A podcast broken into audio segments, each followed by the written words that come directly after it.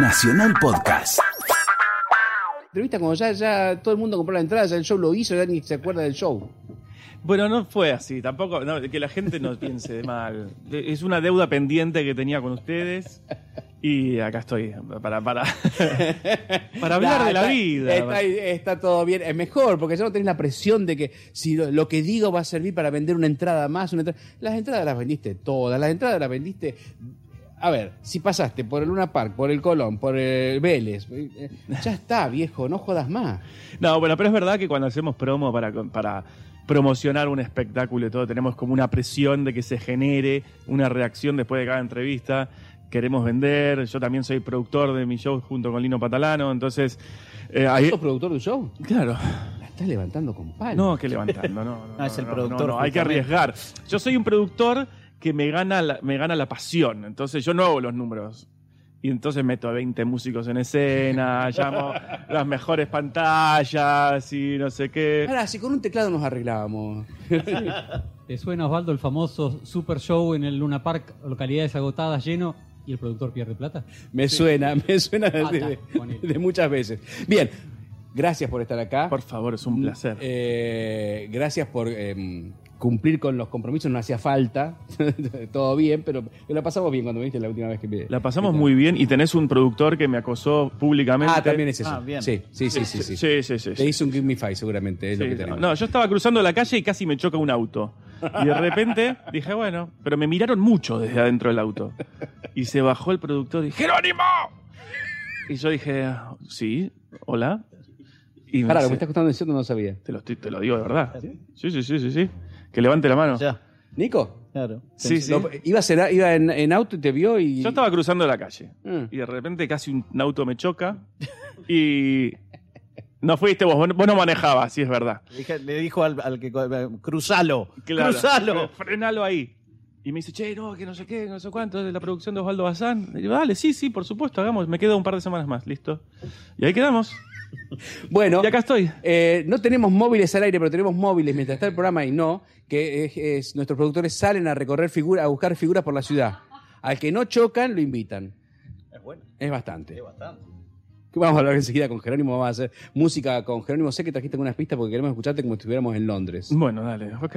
Porque Qué en todo, el, en todo el mundo te escuchan, qué envidia que tiene.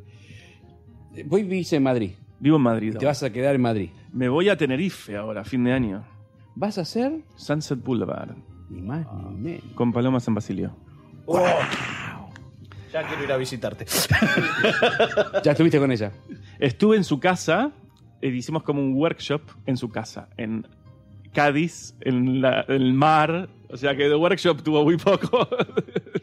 ¿Cómo fuiste a la casa de Paloma San Basilio a ser un personaje de Sunset Boulevard y no sos gay? ¿No ves lo que te perdés? Lo hubieras disfrutado mucho más. No sé, yo creo que da lo mismo con quien te acuestes, ¿no? Sí, sí, no, no importa. Que, ¿Y qué tal la casa? Nada, es una maravilla, a pie de la playa, en- no, no, no, no sabes lo que es. Y ella es una lady, una dama divina, generosísima, que nos abrió las puertas, estuvimos haciendo lecturas y más o menos delineando los personajes porque se- tenemos cuatro semanas de ensayo nada más. Sí, sí. ¿por qué tampoco? Y porque yo estoy acá y ella también está de gira por América y no sé qué, y coincidimos. ¿Cuándo empieza la temporada? Estrenamos el 27 de diciembre 27 de diciembre, en, en Tenerife. en Tenerife. ¿Por qué Tenerife? Porque lo produce Tenerife, el Cabildo de Tenerife. Mirá. Sí, sí. ¿Y la, la temporada está pensada solo para Tenerife? Es el lanzamiento es ahí y después la gira por, por España. O sea, van a pasar por Madrid, por eh, Sí, esa es la idea. sí, sí. Barcelona, en el caso de que sea España en ese momento. Pero particularmente siempre Tenerife estrena, antes del Festival de Música, estrena un musical Ah. y es la gran apuesta de este año, Sunset Boulevard, y poder después representarlo en Madrid, en Barcelona, etcétera. ¿Cómo fue cuando te eligieron? ¿Te eligió vos? ¿Te presentaste a un casting? Me presenté, pero ya era, viste, cuando, cuando dije que quería ir, ya, ya me lo dijeron. Dijeron, bueno, ok, vení, audicioná, pero queremos que seas vos. Fue una falsa licitación. Sí, fue, no, más que nada fue porque, porque me vieron ya en, en, en Londres. El director es Jaime Aspilicueta, que es un tipo que hizo un montón en- de musicales en, en España. Y siempre quisimos trabajar juntos y de repente cuando se enteró que estaba en España y que quería hacer el musical, dijo, bueno, vení, haces una audición, pero... O sea, so- sos el tipo en el que piensan, digamos. Es- sos un nombre en el que piensa un director cuando está- va a hacer un musical. Piensa, che, ¿saben en qué, está, en qué anda Jerónimo? No, lo que pasa es que la gente se enteró que yo ya me había instalado nuevamente en Madrid cuando salió de Sunset Boulevard. ¿Entendés? Me llamó otro productor y me dice, pero, ¿estás acá? Eh, eh, ¿Se entiende? Pues yo hice el disco, viajé mucho por Latinoamérica, pero hice muy poco en España, desde que me mudé. Y entonces ahora se... Pero eh, digo, estás en. Los productores cuando van a, a- a- piensan un espectáculo nuevo y hacen la lista de posibles, de- la lista deseada de, de los nombres, estás en esa lista que Sí. suele ser corta. Sí, gracias Eso, a Dios, sí. Básicamente es ya no llamás vos. Hay gente que te empieza a llamar. No, por suerte, por suerte sí. Igual yo siempre digo, la oportunidad es la misma que tengo yo que cualquier otro que pasó los castings. Lo que pasa es que yo sorteo dos castings. Pero después llega un momento que estamos los dos o tres frente al jurado, frente al equipo creativo. claro, ya decide Y- más el personaje que vos, digo. es- Claro, claro, es- depende de lo que están buscando. Evidentemente pesa el currículum, pero no por el, lo que hayas hecho, sino porque ya probaron que lo podés hacer ocho veces por semana, que Sí, digamos, el profesionalismo, la Vamos a capacidad. ver, ocho veces por semana. Vamos a ver si un día, digo, 4 menos 20 de la tarde, estás sentado ahí y yo digo, vamos a hacer un casting. Vamos a ver si el pibe puede hacer Blackbird, si lo puede cantar. Por ejemplo, y ahora te vamos a poner a prueba. No es tan fácil esto, no tenés todavía el lugar ganado, querido. Uh, Dulce y amargo, decís vos. En Dulces y Amargos. Ah, ¿es casting para Dulce y amargo? Esto es casting, Uy, vamos uy, a ver uy. si el, Guarda de la mea. ¿eh? nuestro músico que ha pasado, que, que está viendo, estamos viendo si pasa el casting. Pero yo hice como 40 ya a lo largo del año. Eso, eso no significa nada. Casting permanente. Eso no significa nada. acá nadie te regala nada. Claro, Acá nadie te regala cuenta, nada. Acá no vengas con padrinos, con eh, mis, mis familiares, nada. Acá demostrá que sabes. Y vos también. A ver, Quiero ver los dos si pueden hacerlo. No se conocían, ¿no? No, No, personalmente no. Es la primera vez que van a hacer algo juntos. la primera vez que, que- que fusionamos nuestras cuerdas. Exactamente. Y lo van a hacer solamente al aire para todo el país. Qué lindo. Estamos saliendo en streaming. ¿Querés saludar a.? Saludamos a todos los que están eh, viendo y oyendo eh, el programa. A ver, A ¿pueden ver. hacer Blackbird sin conocerse? Adelante.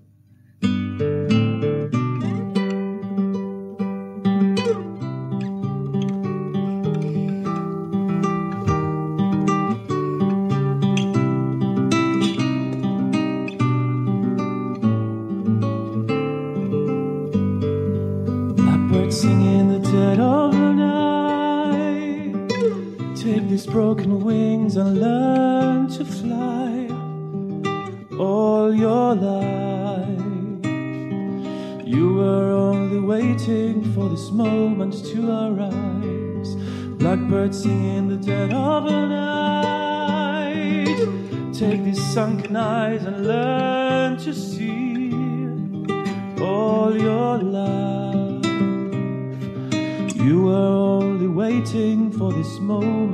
be free. Blackbird fly. Blackbird fly into the light of a dark black night.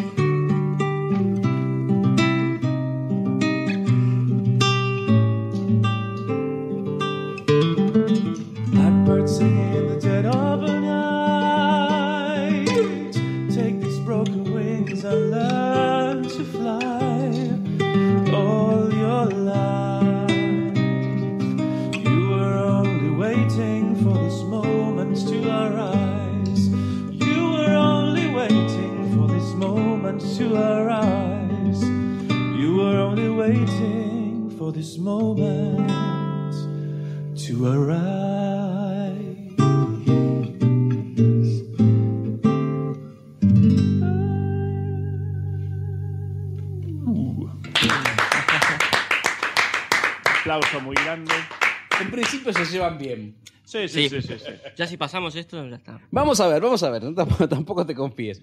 Eh, Jerónimo haciendo un tema, en realidad esta versión en vivo para todo el país, un tema que está en su disco, ¿no? El disco de Está en el disco de Here, There and Everywhere, que lo pueden encontrar en sus disquerías amigas, en las plataformas digitales, en todos lados. El disco salió acá y en todos lados, ¿no? Salió acá en España, en México y una edición pequeña en Colombia.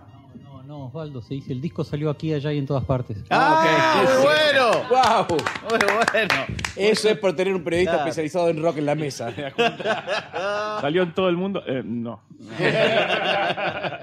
Pero el disco, Aquí, allá y en todas partes, sí. sí, pero el disco físicamente, digo, en Spotify y A demás. nivel es- streaming está en todos lados. Hemos leído, eh, no, te presentaste hace, hace poco en el Luna Park, antes habías estado en el Colón, y hay una frase que dijiste de la presentación del Colón que a nosotros nos generó muchas inquietudes. A ver. En una entrevista que diste, dijiste una cosa que estuvimos toda la mañana entre el equipo de producción viendo de qué se trataba lo que habías dicho. ¿Qué habré dicho? Dice, dijo Jerónimo Rauch, cuando pisé el escenario, me di una palmadita. ¿Cómo te diste una palmadita? ¿Cómo te pegaste vos solo? ¿Qué, qué, qué No, haces no, acá, no. imbécil? ¿Cómo fue? No, no, porque, bueno, ves que eso son cosas muy españolas que, que ya tengo el léxico metido en la. Eh, la palmadita es la palmadita de la espalda, ¿viste? De cuando, cuando tu papá te dice, Bien. bien, nene. Pero eso es más difícil que el suicidio de Nisman. ¿Cómo te No, diste claro. una palmada acá atrás? Qué bestia. No, porque ¿cómo te pegas una palmada? ¿Te pegaste? Mirá que tiene- Entraste al colón, pegó Ojo, eh, una palmada tiene, en la fla- espalda. tiene, tiene brazo, tiene brazo largo y es flaco, ¿viste? Porque a mí también me cuesta. Bueno, gracias por lo de flaco, gracias por lo de flaco. Yo no llego, chicos. No, pero la sensación de, de bien, nene, lo estás haciendo bien. E- Esa sensación de gratitud, Pero, de. pero no fue literal, no es que te pegaste. No, Ay, me quedo más tranquilo, más tranquilo. Estábamos todos ahí en, el- en la sala de producción diciendo que se ¿Qué dio. habrá querido decir? Se pegó en este el pecho diciendo, sí, estás bien, estás. No, es más, es, es- es eso, es como. Me, me- Bien, me- guacho, me bien. felicité, ¿viste? Me, autofelicité. ahí va. Claro. Eh, Te lo merecías. Sí, yo no, no sé si me lo merezco. Quizás hay muchas personas que también se lo merecen, pero, pero, es otra cosa, vos te lo merecías. pero sí siento como que después de. Yo siempre digo, yo me fui hace 10 años buscando oportunidades a un recorrido donde yo en realidad, si hubiese tenido estas oportunidades en mi país, me hubiese quedado. Y, y- y en cierto punto hay que, hay que arriesgar, irse a buscar el destino que uno quiera. Y después, bueno, me enamoré, me casé con una española, vivo en España. Eh, y todo el desarraigo, el, el que se fue a vivir afuera, el, el desarraigo es un, es un sentimiento muy poderoso y muy triste a la vez. Eh, pero, pero te podés mirar la cara de personas que, que se hayan ido de su país y sabes que tenemos un sentimiento muy parecido. A mí me, me afectaba en el hecho de que artísticamente no se me reconociese el esfuerzo, no solo lo que estaba haciendo artísticamente, sino el, el- haberme ido del país. Y yo necesitaba, necesitaba volver y compartir un poco de todo lo que estaba haciendo. Y por más de Porque que vos te fuiste de acá siendo Mambrú. yo me fui de acá siendo nadie. Siendo, siendo un ex Mambrú que era mucho peor que ser Mambrú. claro. Sí, me fui, me fui sin laburo, me fui, me fui, gracias a Dios, con trabajo a España. No, no- Claro. yo, yo no fui de los que se fue con una valija y ver qué pasa. Cosa que a esos los respeto mucho y le tengo, eh, la Pero digo, habías pasado por eh, la super exposición y después vino el bajón. Sí, anonimato o pseudo anonimato, porque Claro. te seguían reconociendo en la calle, pero ya era como una risita de. Míralo, ese, Míralo, loser. Vos eras de, vos eras de bandana, ¿no? Yo era, claro. Vos eras de bandana, bandana, Vos ¿no? te tengo de algún lado. Vos Vos eras de ¿no? R-Way, ¿viste? Claro, claro. Y, y bueno, más que nada es eso. O sea, yo hace desde 2014 que vengo casi todos los años y, y presento un show y arriesgo, lo producimos. eh, y, el Colón, por más de que ya habíamos hecho 12 Maipos y después fuimos al Roxy en Mar del Plata, el Colón me dio la sensación de que, de que todo ese esfuerzo y toda esa inversión que estábamos haciendo para traer un espectáculo eh, rendía sus frutos. Y, esa sensación de, de poder sacarte un peso de encima y decir, sí, ok, en mi país también me quieren, también puedo trabajar, también puedo invertir y, y no te olvides que yo contrato 20 músicos, que hay un equipo enorme y, y hay riesgos. Y la sensación de que, de que se está logrando el esfuerzo y que se está pagando no solo a nivel eh, número, sino a nivel cariño, a nivel eh, contacto con la gente, es muy gratificante. Da la impresión de que sos muy obsesivo, ¿no? Puede ser. Puede ser.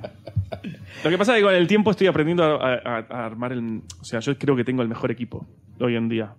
Y el mejor equipo también es el que me dice, vos no te metas acá, no, esto no te tenés que enterar, esto no sé Claro, qué. delegar un poco, ¿no? Claro. ¿De qué consta tu equipo? ¿Quiénes son? ¿Qué hacen? Mi gran equipo es Lino Patalano, es mi, mi manager y, y- y socio en esta aventura, pero también tengo a Tomás Meyer Wolf en la parte de dirección musical, que es un- el actual Lelutier, que reemplazó a Núñez Cortés en Lelutier. Eh, que yo ahí delego también, 100%. Es como, bueno, quiero hacer esta canción y, y yo después recibo el arreglo hecho, determinado, porque ya me conoce muchísimo y todo. Después está mi hermano en la dirección artística, que me acompaña un montón y que, y que para mí es muy importante tener a alguien que no tenga filtro. Claro. Al ser hermano Va a mío, todo. al ser hermano mío es, pa, viste, sin miedo a mi reacción, porque hermano vamos a seguir siendo toda la vida. Claro. Y eso está buenísimo. Y aparte es súper creativo y es un capo. Eh, bueno, y el equipo del Maipo de Sebas Rojas y, y, eh, es grande. Y Sony, por ejemplo. Sony también es, un, eh, es una discográfica que invierte mucho en mí y que, que, bueno, que estamos haciendo un gran, una gran apuesta para el siguiente disco. Eh, tanto en, en- en Buenos Aires como en Madrid como en Londres, fuiste llamado para hacer grandes papeles de musicales. Ujú. ¿Cu- ¿Cuáles grandes papeles hiciste ya? Hice Jesucristo Superstar. Dificilísimo, hice- ¿no? Después hice Mary Sunshine, que es, un- es una periodista en Chicago. Después hice Jean Valjean en Los Miserables. Gracias a eso me llamaron a Londres para hacer el mismo papel. Después El Fantasma y ahora Sunset Boulevard. O sea, todos los grandes números para hombres que hay en, en musicales estás, eh, te han llamado. Y hay algún otro que queda ahí pendiente, pero lo lograremos en algún momento. ¿Estás haciendo ya un casting para eso? No, de- directamente voy a... Porque yo me autogestiono, entonces Claro. voy a comprar la obra y ¿Sabes la, qué? La hago la voy a hacer yo. ¿Es cierto que si uno te pide a las 4 menos 10 de la tarde que puedas hacer con pista eh, el fantasma de la ópera, lo podés hacer así sentado en la radio? Creo que no, pero probémoslo. Probémoslo. Vamos a probarlo, a ver qué pasa en vivo para todo el país.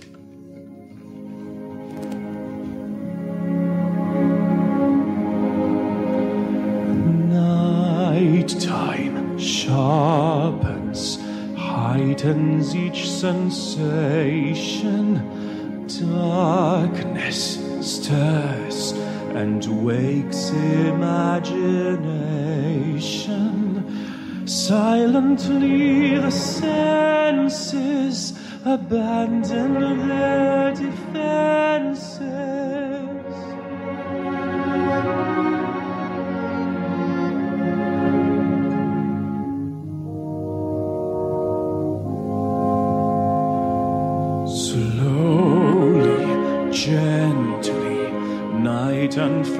Its splendor. Grasp it, sense it, tremulous and tender. Turn your face away from the garish light of day. Turn your thoughts away from cold and light and listen to the music of the night. Let your mind start a journey through a strange new world.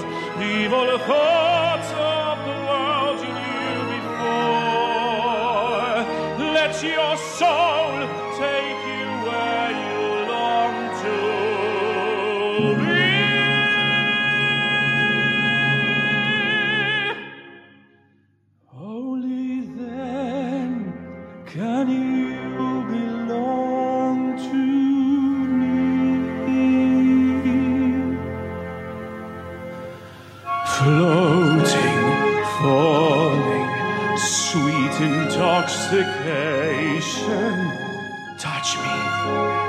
trust me.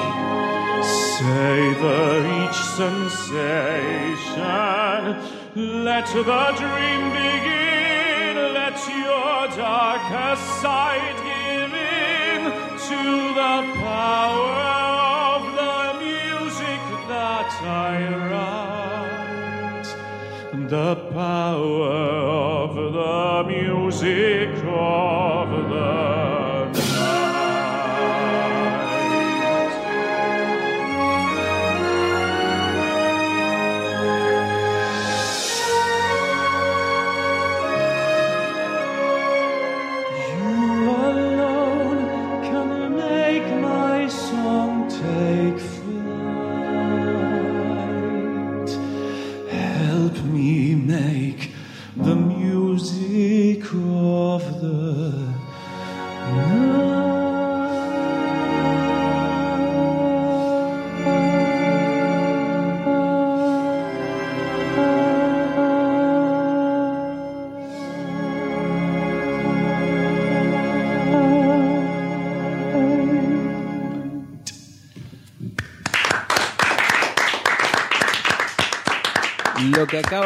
escuchar fue en vivo. Lo podemos asegurar solo porque lo estábamos mirando. lo estábamos viendo en, en la misma mesa, lo estabas viendo por streaming. Acaba de hacerlo en vivo Jerónimo Rauch. Creo que está pasando el casting. No sé. Eh, sí, no, lo que le decía a Vitar, porque nosotros estamos sin auriculares, es como un outtake, lo que vivimos nosotros con él.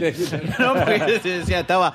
Pero eh, si- hay una cosa que es muy impresionante en vivo y los que hayan podido apreciar el streaming, cómo encarás las, do- las dos canciones, las encaraste absolutamente distinto, desde lo corporal, desde, desde la puesta, y me imagino que en eso hay mucho estudio. Sí, y aparte tengo el... el- el- acá, acá lo que tiene es que esta, esta- este playback es- está, está dirigido. Está buenísimo. Entonces es muy Muy difícil, real, además. muy difícil seguirlo, porque yo no lo Exacto, veo exacto. Claro. al director. Claro. Entonces mi concentración tiene que ser mucho más para... Pero la voz también toma otra actitud. Sí, pero porque tengo el personaje, está metido, está metido y, y hay, hay ciertas cosas que se cantan así o no se cantan, ¿se entiende? Sí, claro. Al igual que la ópera, la ópera hay que cantarla con cierta colocación y cierta forma, el fantasma hay que cantarlo así. Eh, y Blackbird lo podemos cantar como quieras, porque puede salir tu personalidad o lo que sea, pero Esto no. esto no. Eso, eso queda claro en el disco, entonces, que hay, ahí sos más vos que cuando estás haciendo la canción.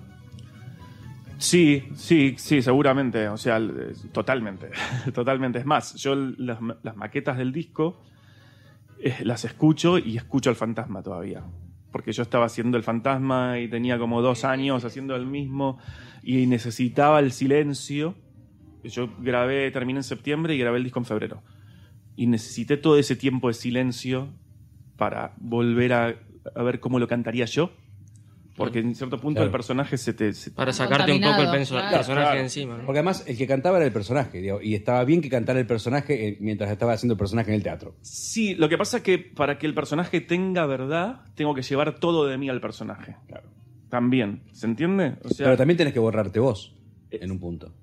Sí, pero mi verdad sigue estando. O Sí, sea, claro, evidentemente yo no soy un asesino, pero tendría que tendría que Al ver menos cómo, hasta ahora no se sabe cómo, cómo- cómo yo hubiese reaccionado a tal cosa y cómo yo me lo mataba. Entonces por eso siempre te dicen, pero ¿qué traes vos a esta producción? ¿Por ¿Qué, qué es distinto tu personaje del, del que hacía Owen Jones, que es un amigo y que también lo hizo el fantasma mil veces?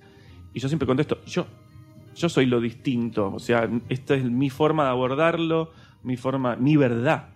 Que lo, importante al ser intérprete es buscar la verdad dentro de lo que ya está escrito, pero la propia. Entonces yo le canto el Bring Him Home, el Sálvalo de los Miserables. Eh, no se lo cantaba a Marius, yo ponía una persona ahí y yo rezaba utilizando mi memoria, mi memoria emotiva. es- principalmente se lo dediqué a mi sobrina mucho tiempo, que estaba enferma. Y entonces yo rezaba todas las noches colocándola ahí. Y es muy poderoso lo que yo hacía.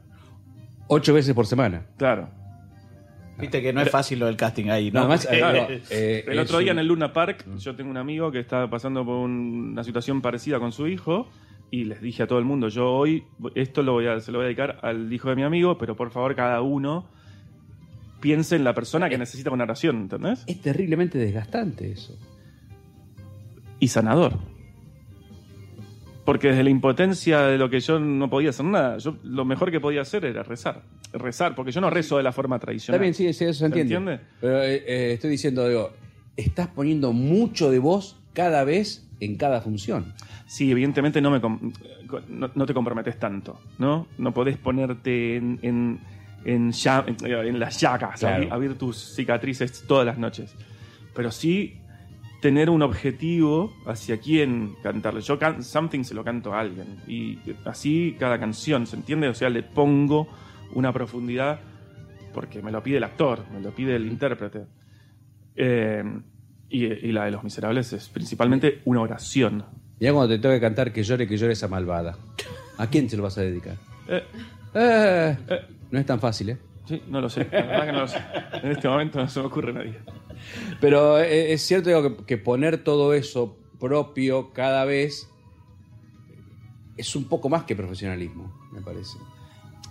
Es, es más que nada conectar, porque evidentemente nosotros somos, somos actores y el vínculo con eh, el, mi archienemigo, eh, eh, que, es, que era Javert, por ejemplo, en Los Miserables, también hizo de Judas conmigo. Entonces nosotros éramos íntimos amigos.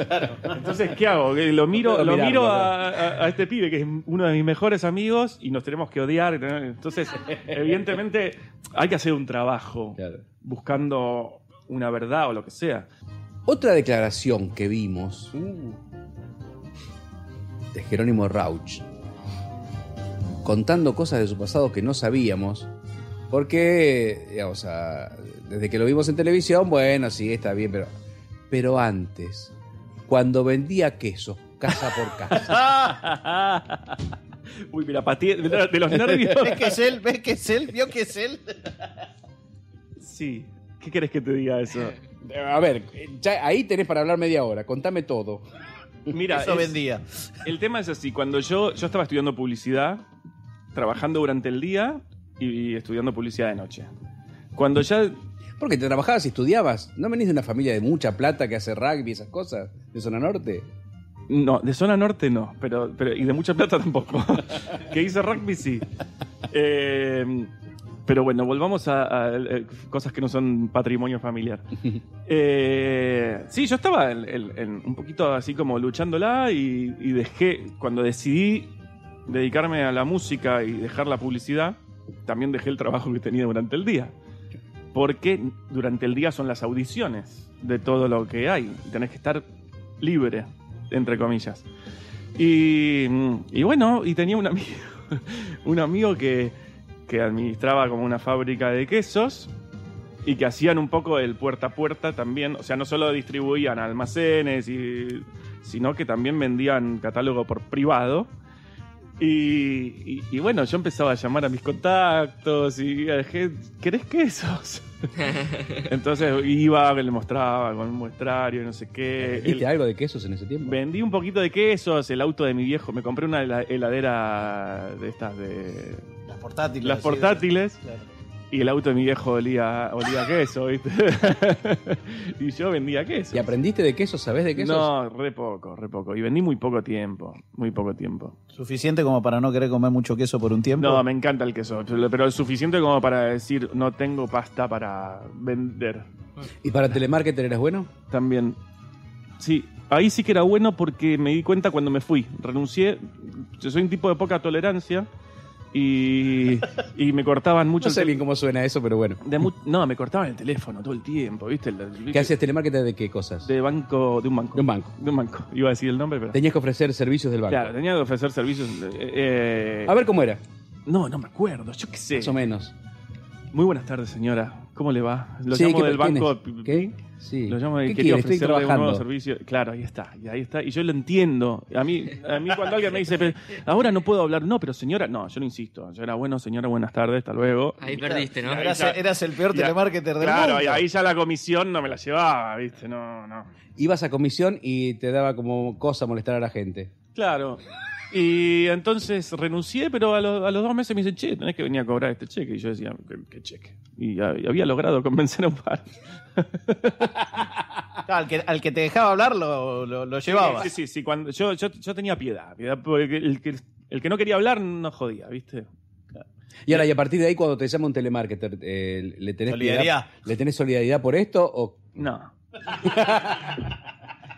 y no, y no, porque yo, yo cuando me insisten, ahí, ahí es cuando yo desistía. No, pero en, eh, bueno, y en España particularmente te llaman. Son jodidos. o- no, es que nunca te borran de la lista, o sea, entonces te vuelven a llamar de la misma compañía a los dos días.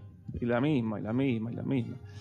Y, y bueno, claro. Al, el- al próximo que lo llame y reconozca la voz de Jerónimo, le damos un dato. Decile, pero si vos hacías esto, y vos cobraste por esto, no me cortes, Jerónimo.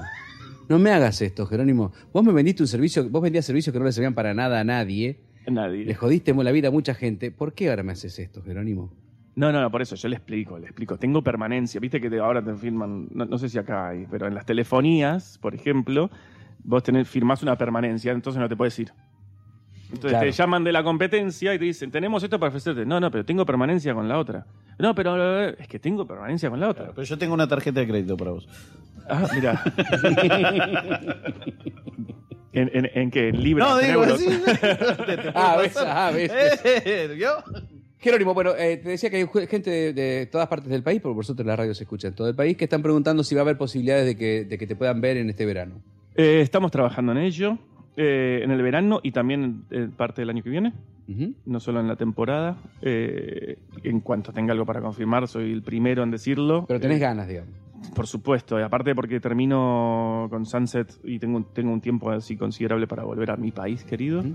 Así que sí, estamos, estamos intentándolo. Bien, o sea que hay posibilidades. Sí, sí.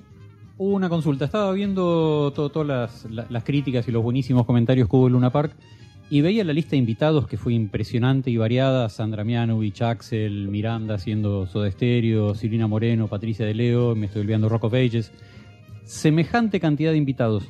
¿Lo grabaste para un disco en vivo o, te perdiste la oportunidad? No lo grabé para un disco en vivo, pero tenemos el material, eh, por supuesto.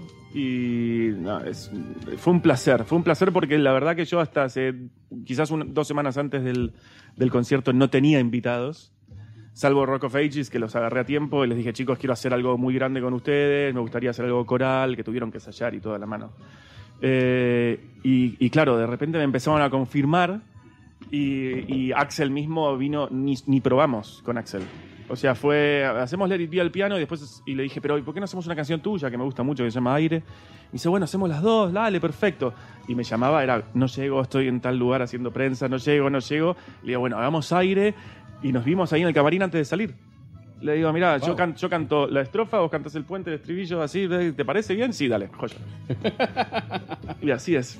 Y así, justamente sin conocerse, digo, porque esto es lo que pasaba con Marcelo de la Mea recién, no se habían conocido, No, se acaban de ver sí, sí. con nuestro músico eh, residente en este programa, que lo tenemos ahí, lo tenemos escondido. Viene un músico, lo sacamos y dijimos, a ver qué sabes, a ver qué puedes hacer. ¿Y sabes qué? Él dice que puede hacer eh, Alfonsina y el mar. Ok, ¿Vos lo podés hacer con él? sí, vamos a in- intentarlo. ¿Vamos a improvisarlo para todo el país en este mismo momento? Sí, sí, sí. ¿De claro. primera? Qué arriesgados que son, Por nada más y favor. menos que ¿La hacemos, ¿La hacemos entera, entera? ¿Tenemos tiempo? Ustedes sabrán, Dale, son los ok. artistas.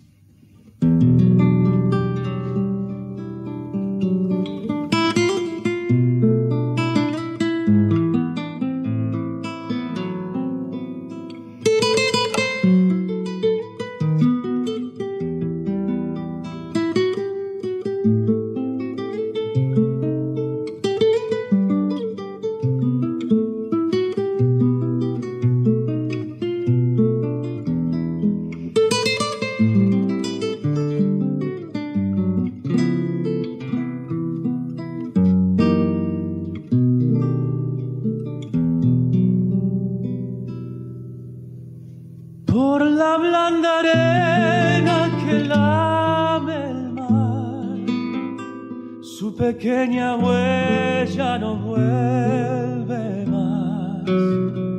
Un sendero solo de pena y silencio cayó hasta el agua profunda.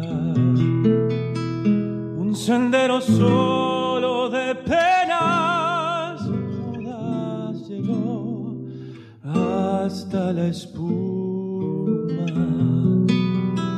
Sabe Dios que angustia te acompaña, que dolores viejos cayó tu voz para recostarte arrullada en el canto de las caracolas marinas. La canción que canta en el fondo oscuro del mar la caracola. Te vas Alfonsina con tu soledad. ¿Qué poemas nuevos fuiste a buscar? Y una voz antigua de viento y de sal te requiebra el alma y le está llevando. Y te vas hacia allá como en sueños dormida Alfonsina vestida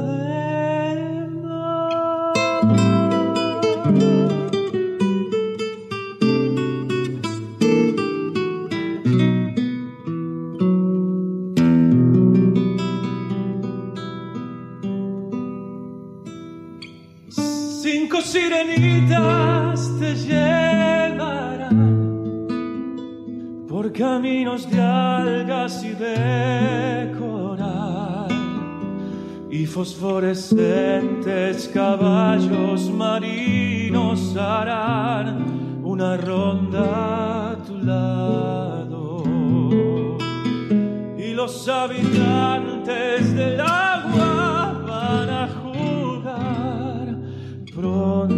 tu lado. Bájame la lámpara un poco más. Déjame que duerma nodriza en paz. Y si llama a él, no le digas que estoy. Dile que Alfonsina no vuelve. Y si llama a él, nunca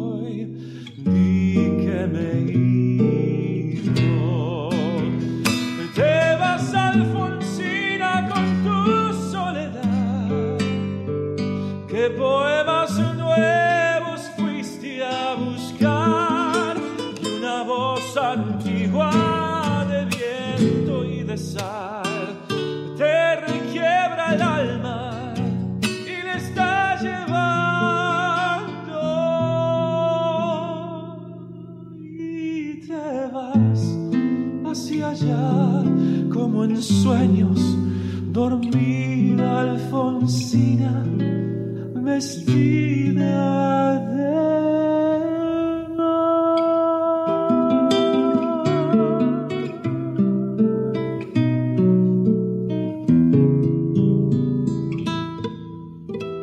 Qué grande. Muchas gracias. Jerónimo Rauch, Marcelo de la Mega, en este encuentro que se ha dado acá en, en Dulces y Amargos. Invito a sumarse a la mesa a Rally Barrio que acaba de llegar. Hola Rally, bienvenido. Qué grande. Gracias por estar con nosotros. Eh, bueno, eh, Jerónimo acaba de presentarse en el Luna. Vos estás a punto de hacer tu, tu ciclo de, de recitales ahí en Niceto. 17, 18, 19, 20 y 21 ahí en Niceto Club presentando La Niña de los Andamios, ¿no? Así es. ¿Cómo viene eso? Bien, bien. Eh, me estoy despertando de una siesta, entonces que no sé dónde estoy. Me estoy como dando cuenta que estoy en Radio Nacional. ¿Querés que sigamos un rato? ¿Te, te vas despertando? No, ya, ya, ya. Todo bien. Si tienen un mate por ahí, dulce A- o amargo. Lo que acá sea. hay un, acá Es hay un amargo, mate, Rally, por es supuesto. amargo, es acá amargo. estamos tomando mate amargo. Eh, no sé si se conocían, Jerónimo Rally los presento. Ha sido eh, es, es muy lindo que se conozcan acá. Eh, Rally, presentaste ya eh, La Niña de los Andamios en Córdoba, ¿no? En Cosquín. En la, sí, lo hicimos en la Plaza Próspero Molina de Cosquín. Estuvo bueno, la verdad. Estuvo- ¿Querés tomar el mate primero? y Lo pasamos y- muy bien. Te despertás No, estoy ya, te- ya- ya me voy despertando. Eh, en realidad lo he presentado en muchos lugares del país. Lo raro es que todavía no había salido el disco en sí, el disco Claro. físico. No ha salido todavía. Capaz que lo tengamos para mañana. Sí, Dios quiere. Ah, ¿todavía no está? Sí, va a ser. Creo que mañana ya nos dan bastantes ahí para tener en, en Niceto. No, mañana qué es? Mañana es viernes, ¿ah? El 17. mañana, Sí, mañana mañana. empieza el ciclo. Pero Mañana. ya, ya está en, en- en las redes, digamos, en Sí, en streaming, Spotify, sí, sí. en Spotify y en, sí, en, en eso, en la plataforma de música. Bien, y ha sido muy, eh, muy bien recibido. Hemos largado por el norte, por Salta, Tucumán y Jujuy. Después hemos andado por muchos lugares de. Tipo, eh, en Luján hemos venido. En Rosario, en Santa Fe, después hemos hecho una gira larga por la Patagonia. Y bueno, y, y en Cosquín fue una presentación como la presentación oficial, Ujú. eh, que en realidad lo hacíamos, yo hago un- una peña en Córdoba que se llama Peña Trashumante.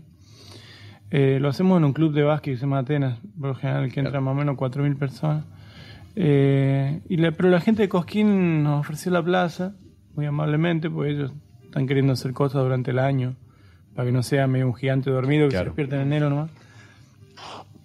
Y mm, bueno, decidimos tomar el desafío y hacerlo, y la verdad que... Fue un show bien. largo con muchos invitados. Sí, yo toqué 3 horas 20. Ey, bueno, tranquilo, Tranquilo. trotelé. Jerónimo, a vos te falta la plaza, eh, la plaza de Coquín, ¿no? A mí me falta de todo, ¿qué querés que te diga? Al lado de lo que dice este señor en su vida, un montón, por supuesto. Pero, eh, digo, eh, sí anduviste por el interior del país, no solo como Bruce, sino que, eh, como, como Jerónimo. Eh, muy poco, lamentablemente. Ah, ah. Sí, sí, sí, muy poco. Que es- es- esa es la idea de lo que queremos hacer en el 2018, empezar a recorrer un poco el país, que, que para mí es importantísimo. Una de las cosas, eh, el, el disco de La Niña de los Andamios, que entonces quizás mañana ya esté en físico, eh, abre con La Niña de los Andamios, que ese es con Aristimuño, ¿no? Claro, Lisandro aportó ahí con haciendo voces, sí. Vamos a escucharlo en la versión del disco que mañana puede estar en todos lados, a ver. Mira.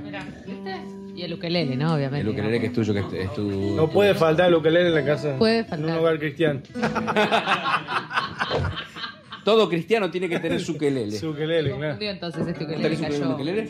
Sí, tengo. No, cristiano. Si se cuenta como guitarra, tengo un poco más, entonces. Ah, claro, cuatro, charango, piano. Es el conservatorio de la es, casa es como un conservatorio de tu casa. Eh, ¿Qué tal es la guitarra que tiene Marcelo? Ah, ¿Cómo? La guitarra de él. Bellísima esa guitarra. Ajá. Es una guitarra española, hermosa. Sí, sí, yo la vi en... Estaba con ganas yo en Madrid de comprarme alguna, pero al final no, no di. La Alhambra también hay esa de Bueno, y Alhambra es... Sí, Alhambra, bueno. ¿Qué vamos a tocar? Va, no sé, ¿podemos tocar algo? Che, se despertó el rally, dale, Acaba de despertar el rally, así que vamos a, vamos a aprovechar, dale. Hasta las y media tenemos tiempo de hacer una canción. Yo te, te acompaño ¿Cómo? lo que quieras. Ahí ¿Cómo más o hago? menos, improvisando un poquito. Eh, por ejemplo... En vivo, Ray Berger, Marcelo de la Mea. Jerónimo Rauch en coros. Eh, ¿Vamos a samba de usted? En menor.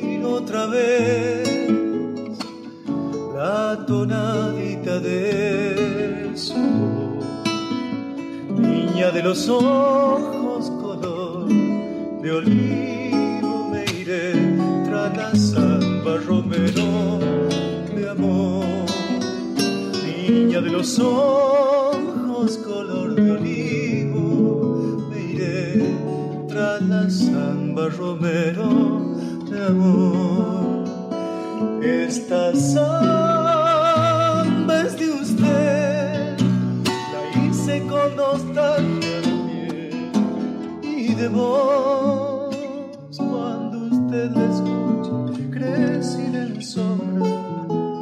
Recuérdeme un poco, tan lejos que estoy. Y cuando usted la escuche, crecida en sombra. Recuérdeme un poco,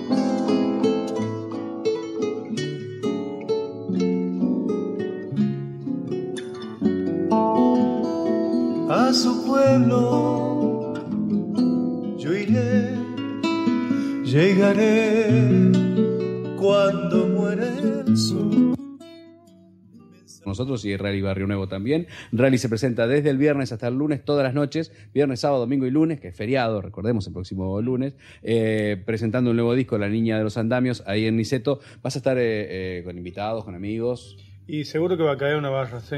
Y ya varios que me dijeron así, de, depende de qué día. Ya que feriado voy. Sí, van a caer amigos, sí, músicos, a cantar, cantantes, cantoras. Eh, Jerónimo, estaba pensando, digo, tenés un repertorio variado, sos una estrella de los musicales, tenés el disco de los Beatles. ¿Qué importancia tiene el folclore argentino para vos? Y a mí me, lleva a las raíces de mi familia salteña.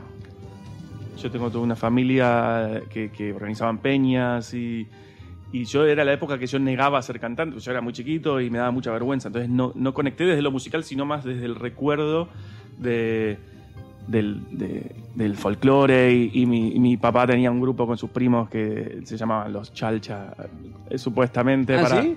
Pero eran los Chalcha. solamente. Chalcha solos, sí. Los, los Chalcha, la versión re- re- cortita. ¿Cómo cantaban ellos? no? Los y- y tenían su repertorio y entonces cada reunión familiar era, era muy, muy folclórica.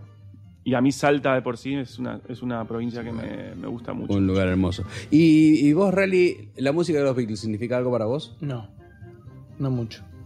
Porque nunca he escuchado eso. Sí, ahora me compré algunos discos y estoy eh, escuchando, pero, pero no, o sea, no significa nada en mi formación. a eso Claro, claro. Sí, hay canciones que me gustan. Sí. ¿Tu formación es solamente folclórica? Eh, sí, de chiquito sí. Y después de canción latinoamericana. Pero no- la verdad que no, no he tenido ninguna influencia. Sí, a- de músicos de afuera sí, de o- algunos otros sí. Tenés una remera de Saint Taylor, por lo que veo. Por ejemplo. Ajá. Y ese sí, ese es. Y fue, o casualidad, el primer artista no Apple de- de- de- del sello, Claro, James claro. Taylor, sí.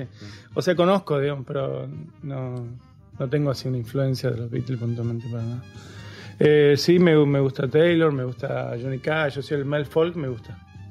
Los folclores del Los mundial folclores del mundo, claro. sí, sí, sí. no deja de ser folclórico, Me ¿no? gusta. Sí, sí, Pete Seeger, toda esa música me gusta escuchar. Eh, Me, me gusta el folclore en general. ¿Te tocó un- tal vez un poco más de grande la influencia de, de Manu Chao, clandestino, todo, toda esa época? Eh, sí, sí, puede ser. eh, es el rock de, como que se llamaba, ¿cómo es? Eh, mestizo, ¿no? Ah, rock mestizo. Sí, sí, dice algunas giras con Amparo Noy, con Amparo, con Amparo, San- Amparo Sánchez, por, eh, por España, por, por Alemania y eso. Sí, sí, en un momento me, me, me gustó, me pareció interesante el trabajo y después me aburrió un poco. El, eh, el de Manu Chao puntualmente, pero me parece un, muy, muy groso el- lo que eh, me parece que pateó muchos tableros importantes en su momento, ¿no? Eh, pero bueno, yo tengo una formación así, este, a veces cuento una anécdota de un amigo uruguayo, de que capaz que lo conocen, se llama Jorge Nasser, que Sí, tenía claro, una banda sí, de sí, rock antes. Ah. Una vez me quedé un par de días con lo de Jorge y yo estaba con otro amigo santiagueño también y, y él nos hacía cantar todo el... Nos quedamos dos días, ponerle. Todo el día nos pedía que le cantemos chacarera y... Estaba Bueno. así con la... No, nosotros chocho, Claro, claro. nos la guitarra y ahí y vamos. Y en un momento nos para Jorge y me dice, él todo mirando su vida rockeramente, eh, ustedes tocan música de Santiago, pero ¿dónde son ustedes? Me dijo. Nos dijo, ¿viste? Y nos miramos con el otro, somos, somos santiagueños, ¿no? Ah, ah, dijo, son del Mississippi ustedes. es muy buena esa porque claro, lo miraba rockeramente. ¿viste? sí, sí, sí, somos nietos de Robert Johnson. ¿Ves que somos igualitos?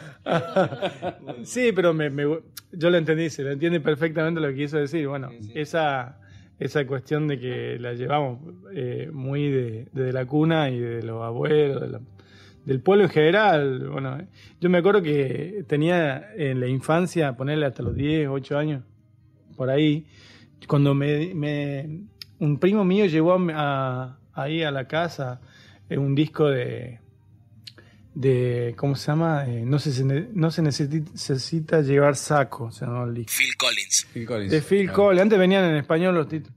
Y Toque Invisible de Coso. De Genesis. Yo vi eso y. ¿Qué es esto? Y cantaban. en- Porque antes las películas no venían, eh, hablaban inglés, venían eh, traducidas y ya no sabía que existía un idioma que. ¿Qué, qué, qué Entonces- hace este- esos ruidos que hace? no, no, pero a mí me gustaba. Pero después yo totalmente hacía una simbiosis como que era todo parejo. Entonces digo, ah, este canta esto. Pero me imaginé cómo era eh, la música de acá cantada en inglés, porque yo me imaginé que allá también cantaban música Claro. argentina, pero, Pero en inglés. comencé a flashear cómo, cómo será cantada en inglés la chacarera. ¿Cómo la cantarán allá? Digo. Bueno, es lo que pasa con el blues acá. Los tipos de allá que se imaginarán que, que, acá, lo cantan. canta el blues en castellano. Claro. Eh, pa- para mí lo mismo que allá canten samba en inglés, es lo mismo. Pasa que la conquista fue de allá para acá, Claro. pero Estaría bueno hacer, algunas traducciones en inglés de, no sé, eh, alguna chacarera. esta samba es your, Your Samba. your samba. no, pero es lo mismo, o sea, nada, yo me pongo a ver así, este, hay música, estas músicas toman agua de, de, de cántaros que son de otros El, el lugares. famoso, el famoso tango de Korn. ¿no? El, choclo. Era muy bueno también.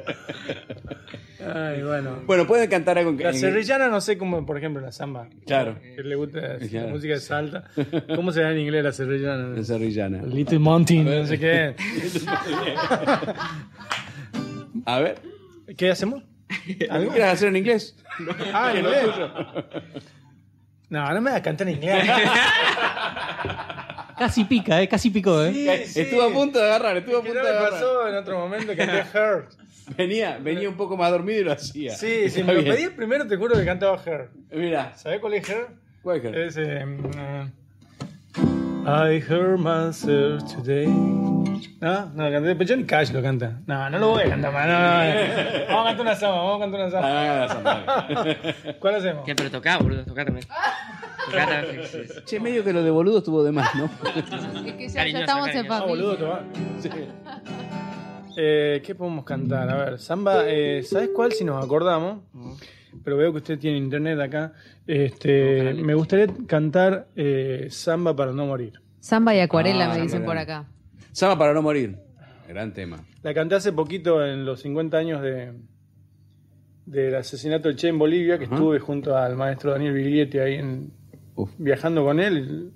Eh, estuve tres días con Daniel. Esos días ahí en Valle Grande, en- nos invitó el Evo y, y yo canté esta samba porque esta samba era conocida, eh, decía Jaime Torres, le contó a Jaime Lima Quintana que esta samba era conocida como samba del Che en Bolivia, porque era el tema preferido del Che. Entonces le pidieron samba del Che, ¿y cuál es samba del Che? Y la- uno la cantó, romperá la tarde. No, pero se llama samba para no morir. Ah, bueno, acá la conocimos como samba del Che. Entonces la canté ahí, la canté en el homenaje de los 50 años. Re menor vamos a hacer, a ver qué, qué es. Yo ya ni toco. ¿eh? Este, este se anima a todo. Eh, Jerónimo, ¿te animás a sumarte o te.? No, está bien, haces, haces bien. Cada uno. Haces bien, cada uno que haga lo suyo, por favor. Claro, digamos. perfecto, perfecto. Romperá la tarde mi voz hasta el eco de ayer. Voy quedándome solo al final, muerto de sed, harto de andar, pero sigo creciendo en el sol. Vivo. Era el tiempo viejo, la flor, la madera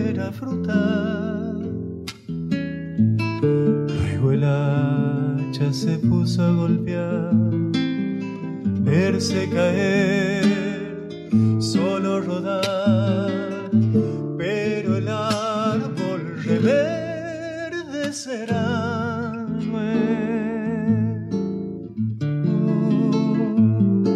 luego. Al quemarse en el cielo la luz del día,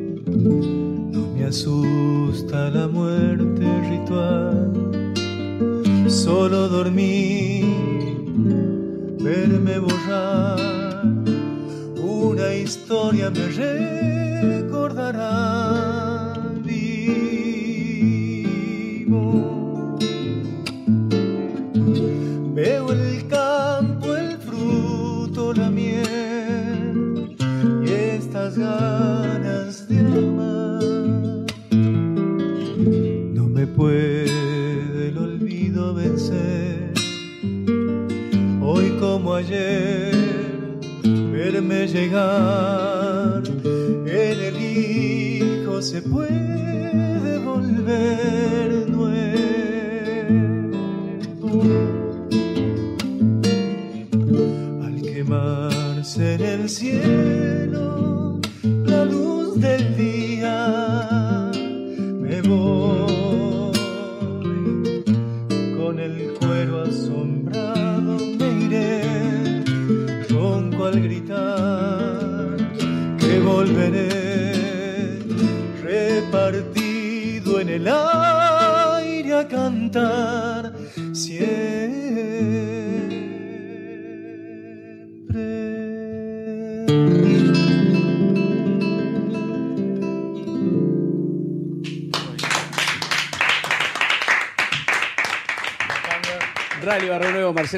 para todo el país por Radio Nacional. Esto es Dulce y Amargos, un encuentro de música que estamos teniendo en la tarde de la radio. Me preguntaba, mientras escuchaba esta, esta música que todos llevamos dentro desde siempre, eh, Jerónimo, cuando estás en España, eh, ¿la música te sirve a veces, esto que hablabas de- de- del tipo que está afuera y está un poco desarraigado, ¿te sirve la música argentina para llegarte hasta la Argentina? Sí, sí, obvio, por supuesto. Pero en realidad son todas. todo- Hoy en día estamos igual muy conectados. Y por suerte en este último año, desde que saqué el disco, ya vine cinco veces. Entonces la sensación se me fue. La sensación de... Y más la vivía en Londres, porque en Madrid tenemos muchos amigos argentinos y el mate y, y el asado están como... Es moneda Ahí, frecuente. claro. Y para mí es, es... Lo que yo extraño del argentino es eh, la, la comunión que tenemos los argentinos. ¿Eso es así? ¿Ese, ese lugar común es así? Sea, porque se dice mucho digo, que, que- que nosotros eh, hacemos más culto a la, a la amistad que otra gente, nos, nos No, tocamos eso más. Sin, sin lugar a dudas. invitamos a hay algo, hay que, el argentino tiene y que no lo valoramos, es, la, es la- la- el sentimiento de bandera. Que podemos tener miles de distintas opiniones, pero la bandera es la bandera. Y el- tanto España como el Reino Unido son, son reinos unidos. Entonces no los une una bandera, una ideología. Son muchas, muchos países con su historia propia que en algún momento de la historia fueron obligados a estar unidos, ¿entendés? Y Sí, bueno, lo que se está viendo en España ahora. lo que ¿no? está viendo ahora y lo que se vive en el Reino Unido y, y que nosotros no valoremos lo que realmente nos une, que es una bandera o un sentimiento de patria, eh, es como algo que tenemos que volver a... a- O sea, eso lo, sentí- eso lo sentiste estando afuera, digamos, que acá eh, un argentino es un argentino, digo, estamos hablando de Ushuaia, estamos hablando de Salta, estamos hablando de Misiones. Exactamente. Eso no, no, eh, sentiste que, que, que afuera eso no pasaba. No pasa, No pasa. sin ningún lugar a dudas. Nadie tiene el sentimiento de pertenencia, A por un lo menos, país, así como. Claro, por lo menos el que, Esos dos el- países que el, que, el, el que conozco yo, ¿no? Que yo siento que los argentinos somos argentinos siempre. ¿Notas eso, Rally? Sí, no, no, bueno, no he vivido nunca en otro lugar, así que no, no puedo afirmarlo con mi experiencia eso, ¿no? Pero bueno, acá también hay tantas, más allá del centralismo que, que implica siempre este, la Buenos Aires. Eh, bueno, es algo que yo siempre he decidido no vivir aquí. Es uno de los pocos consejos que no seguí de León, ¿no? León siempre me decía que tenía que venir a vivir a Buenos Aires. No me arrepiento, la verdad, porque me he quedado en el pueblo y, y tengo la posibilidad de, de recorrer este país de punta a punta siempre, todos los años. Y bueno, por supuesto que hay muchas este, culturas, eh, cada una con su idiosincrasia, con su historia, y, y a mí eso me parece hermoso. Y cuando voy a otros lugares de Latinoamérica también, ¿no? Eh, que ahí hay tanta hay tantas cosas que hasta que uno no las ve ahí, que no las vive. Pero bueno, es tan, tanta también la diferencia entre un campesino que vive en armonía con, con su naturaleza y un tipo eh, que, que lo único que quiere es desmontar para sembrar soja y ponerle veneno. Esos son dos patrias distintas. Esas son las diferencias. Ahí me parece que hay un interés de, de amar a la tierra y otro interés de, de avaricia. Entonces esas son las, las divisiones que me parecen que, que son muy difíciles de, sanear porque eh, contra eso, eh, la avaricia no tiene patria para mí. Claro, está hablando de la patria distinta. Claro. La patria de la avaricia es otra cosa. Sí, no tiene patria, eso no tiene nacionalidad, eso, eso este, para mí el tipo que, que, que, que sabe que si daña la tierra, no solamente está dañando la tierra, sino un montón de gente que la pasa muy mal después con ese daño, eh, eso, eh, eso no es, no es tener ningún sentido del, del- de, de comunidad, de, de- de- de amor, de cuidar a alguien. Sabes que un daño que vos hagas acá va a hacer bosta a mucha gente. Es verdad. Nos pasó en Unquillo nosotros. Tuvimos unos desmontes irracionales que siguen existiendo y encima los que, los que hacen eso son los que tienen el poder y pueden armar leyes como se les canta. Y después se vienen las inundaciones que se vienen y después dicen, no, llovió mucho, ¿viste? Siempre tienen ellos el- el- la, la potestad de decirlo. Pero bueno, y para mí esas son las patrias distintas que hay. Vivir este, sabiendo el sentido de patria para mí es saber que el otro, este, eh, si, si vos le dañas al otro, te estás dañando vos mismo también. Eh, que la avaricia es algo que daña a mucha gente. No sé, pensarlo un poquito más en, en sentido en sentido patria, como dice el compañero, este, para mí es pensarlo así, un poco más amorosamente, ¿viste? Y, y respetar a la gente que está viviendo en su lugar. Y bueno, y después de eso tengo para contarte miles y mejor no me quiero embala- envalentonar. Prefiero tomar temática, quedarme tranquilo por lo menos ahora y cantarme otro tema. Porque Recordando todavía- que, recordando que tenés los shows desde el viernes, sábado, eh, domingo y lunes en Niceto, ahí en Niceto Vega 5500, la presentación de eh, La Niña de los No hablé nada del disco nuevo. No hablaste nada del disco nuevo. Escuchamos un tema porque solamente para que te pudieras terminar de despertar. Así que eh, lo tuyo no es el marketing, está No, claro. no es el marketing, está clarísimo. De cualquier manera, la gente que Mi te- estrategia es no tener estrategia. Exactamente. Bueno, mal no te va, digo, mal no te va. En todo el país te han escuchado cantar y eso le dio ganas a todo el mundo de ir a, a, en la medida de lo posible a los shows de Niceto del, 10 del viernes al lunes. Además, te hemos regalado la compañía de nuestro músico residente, el señor Marcelo de la Mea. Marcelo un capo, la verdad. Este, Digo que antes que llegases, ¿ah? acompañó a Jerónimo también. Sí, lo escuché en la samba de. Y, y en tema de Beatles también. Ah, bueno. Porque Marce- eh, Marcelo pones la moneda y. Soy como la rocola acá en este programa. ¿Pueden hacer He Come the Sun? ¿Quieres He? Come the Sun?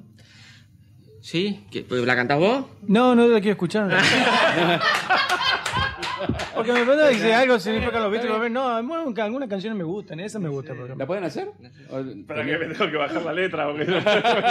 Ah, ¿cómo no te sabes? No, entonces, para, para, para, hay otra que podés hacer. It's alright. Eh, guarda, eh. Guarda, eh. Se viene disco para el mercado anglo. Beat and Rally, Beat and Rally. no, no, te juro que no, no lo voy a hacer, Jerónimo, queda tranquilo. Así lo que yo no soy dueño de los Beatles. No, pero por ahí co- como invitado en un show eh, en España no vendría mal.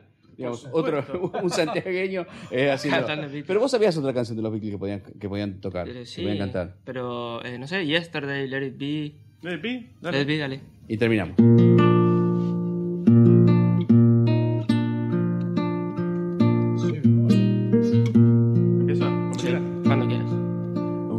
find myself in times of trouble, Mother Mary comes to me, speaking words of wisdom, let it be. And in my hours of darkness, she is standing right.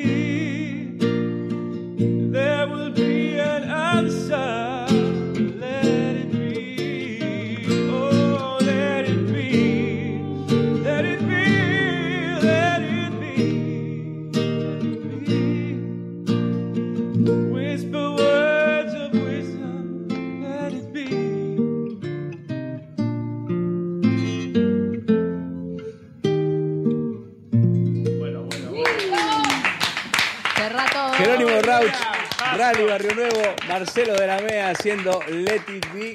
Yo creo que mañana tienen algo que hacer, no quieren volver.